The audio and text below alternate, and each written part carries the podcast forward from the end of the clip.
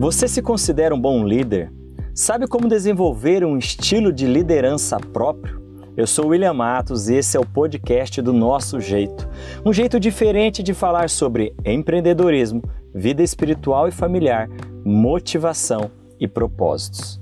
Se você ocupa um cargo dentro de uma empresa, ainda que não seja um cargo de gestão de pessoas, o espírito de liderança pode fazer com que você ganhe destaque e se torne uma referência na área, te levando a alçar voos mais altos.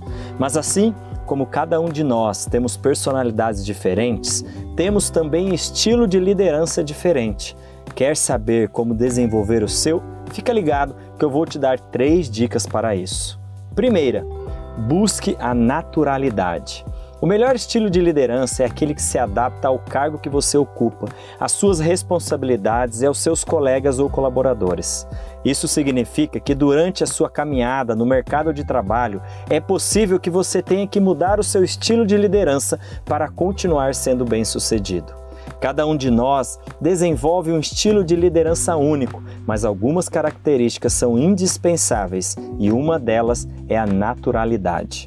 A imagem do líder é formada a partir do que ele demonstra, ou seja, dos sentimentos que ele escolhe deixar transparecer.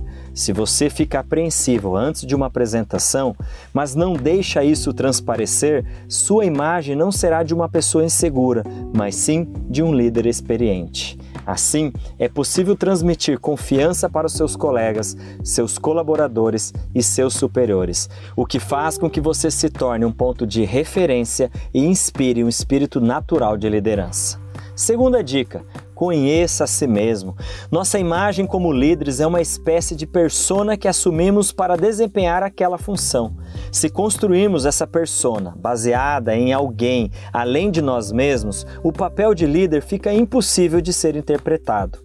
Por isso, conheça a si mesmo, saiba quais são seus pontos fortes e fracos e construa seu estilo de liderança, reforçando os pontos fortes e fortalecendo os fracos. Busque pessoas confiáveis ao seu redor que podem te oferecer uma visão de fora. Ela é extremamente útil nesse processo. Por último, cultive bons relacionamentos. É essencial que as pessoas sintam que há espaço para trocas genuínas com seus líderes, especialmente porque, mais do que o papel de alguém hierarquicamente superior, um líder é alguém que nos inspiramos. Se não há abertura para estabelecer um relacionamento, acaba sendo impossível conhecer e de fato se espelhar nessas pessoas. Existem inúmeros bons líderes tímidos e introvertidos, assim como inúmeros expansivos e extrovertidos. Comunicação nem sempre se trata de falar muito, mas sim de ouvir bem e com atenção e falar aquilo que é necessário. E mais importante, ouvir o que não está sendo dito. Um bom relacionamento significa conhecer seus colaboradores, notar mudanças de comportamento, de dinâmica e de desempenho e, de fato, se importar com a melhoria constante do bem-estar dessas pessoas, pois o bem-estar delas é o bem-estar da organização. Você já sabe qual o seu estilo de liderança?